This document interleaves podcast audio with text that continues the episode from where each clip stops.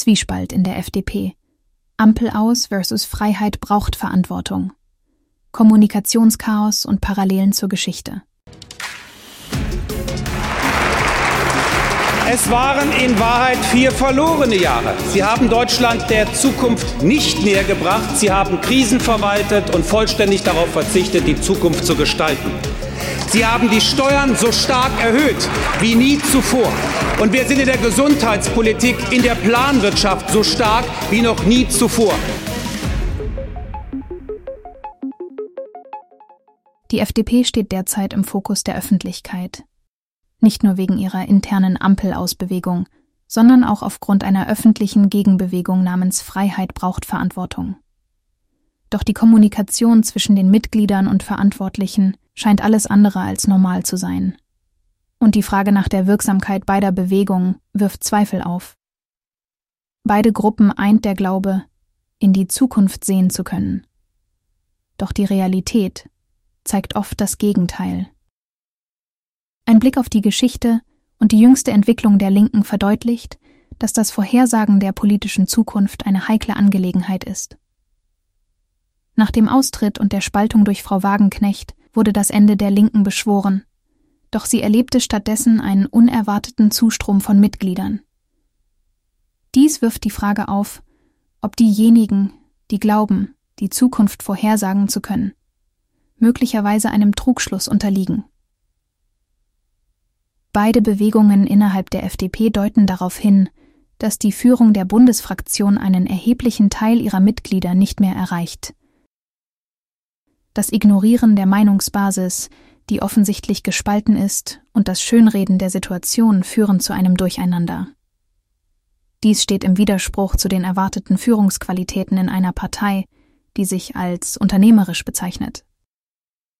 Die Frage drängt sich auf, ob die FDP einen freien Fall ins Bodenlose erlebt, ähnlich wie bereits 2009.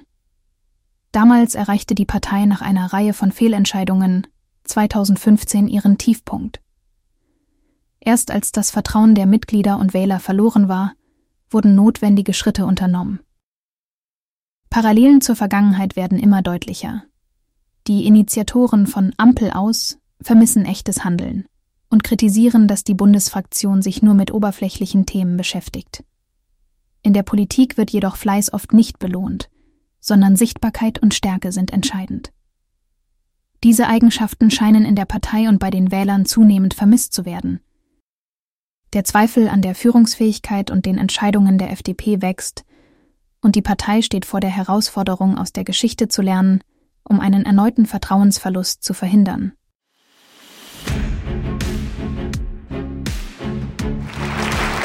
Was wir stattdessen brauchen, ist eine Politik, die die Mittelschicht in unserem Land wieder stärkt. Das ist aus unserer Sicht die gefährlichste Entwicklung übrigens nicht der letzten vier Jahre alleine, sondern der letzten zehn Jahre. Wir haben vor zehn Jahren in Deutschland eine Gesellschaft gehabt, wo die Mittelschicht ungefähr zwei Drittel der Bevölkerung war.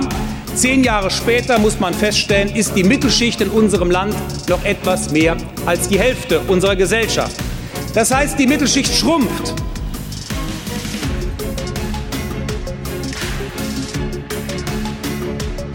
Wir haben ja hier gar nicht mehr den Anspruch erhoben, wirklich perspektivisch Politik für unser Volk anzugehen.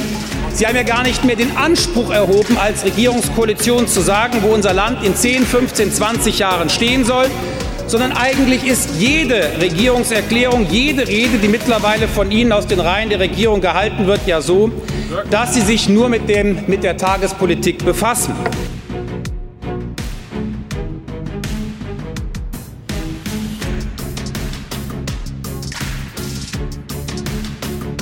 Denn wir wollen keine Gesellschaft haben, die nur noch aus arm und reich besteht, sondern wir brauchen eine starke Mittelschicht, die als Brücke unserer Gesellschaft gewissermaßen als Klammer unserer Gesellschaft wirklich dient.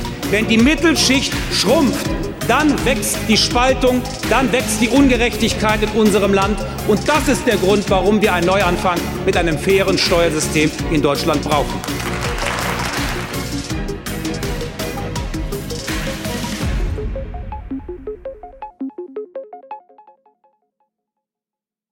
Dies war eine Produktion der Radical Live Studios. Nicht vergessen, folgt uns auf Spotify oder Apple Podcasts.